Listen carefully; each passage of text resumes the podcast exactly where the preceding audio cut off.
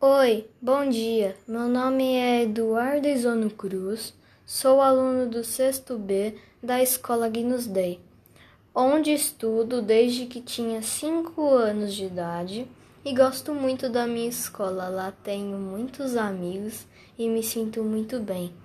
O livro que escolhi para ler nas férias foi Caninos Brancos, um livro que meu irmão, que também estudou na Agnus Day, leu quando estava na sexta série. Hoje meu irmão já está na faculdade.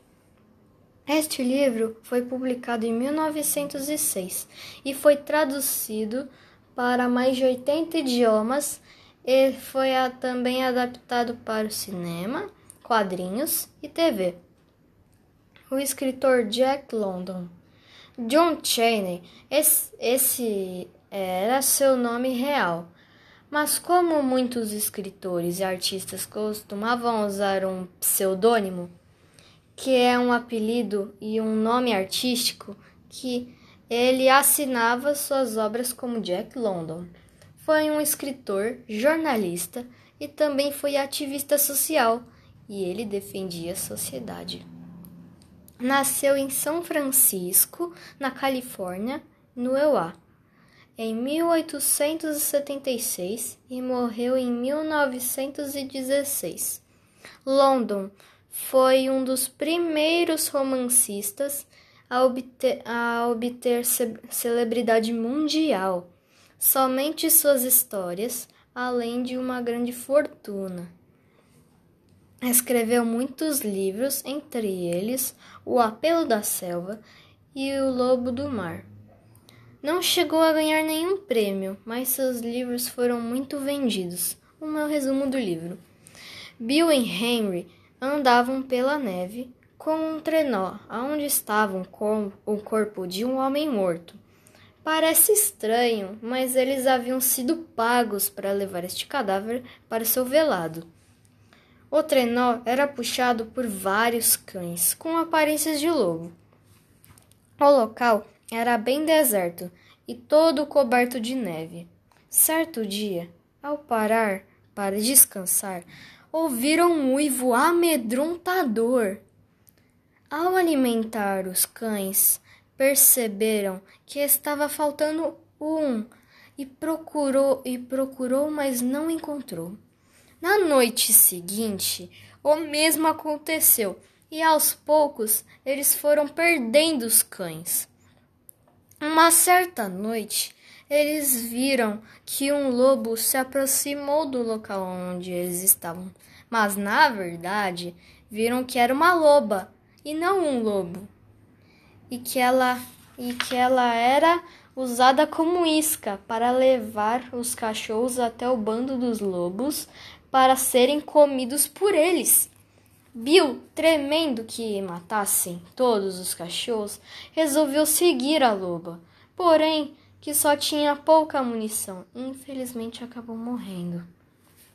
Henry ficou apavorado com, com essa morte do amigo e resolveu colocar o caixão em uma árvore e tentar se proteger. Mas a cada noite os lobos chegavam mais perto e famintos.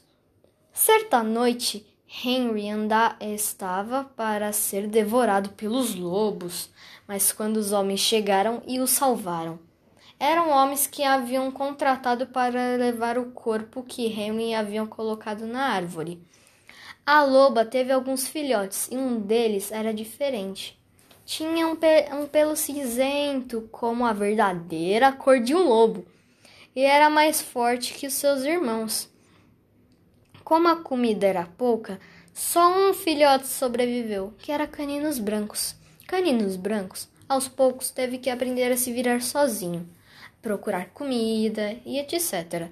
Conheceu uma tribo de índios e começou a viver com eles. E teve que aprender a respeitar seu dono.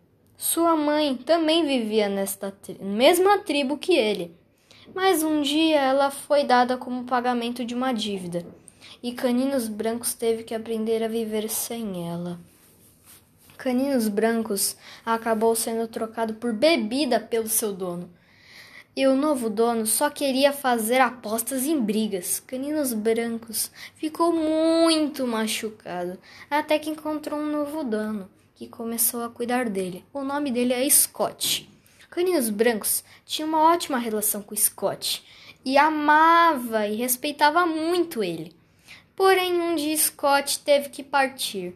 Caninos Brancos não aceitou a tal despedida e, e pulou e pulando a janela foi atrás de Scott, que já estava no navio. Scott ficou surpresa com a atitude do lobo e levou junto. A adaptação de caninos brancos não foi nada fácil. Ele precisou ganhar a confiança de todos que moravam naquela nova casa. Certo dia, atacou um bandido que tentava entrar na casa. Isso que fez que ganhasse a, a confiança de todos. É assim foi foi a vida de Caninos Brancos e sua nova casa, que construiu uma família com uma cadela Collie, que já morava e tiveram lindos filhotes. Esse valente lobo teve que, que adaptar várias situações e vencer medos e sobreviver e até passar por cima de todos os seus instintos naturais. O que eu achei do livro? No começo achei a história muito triste.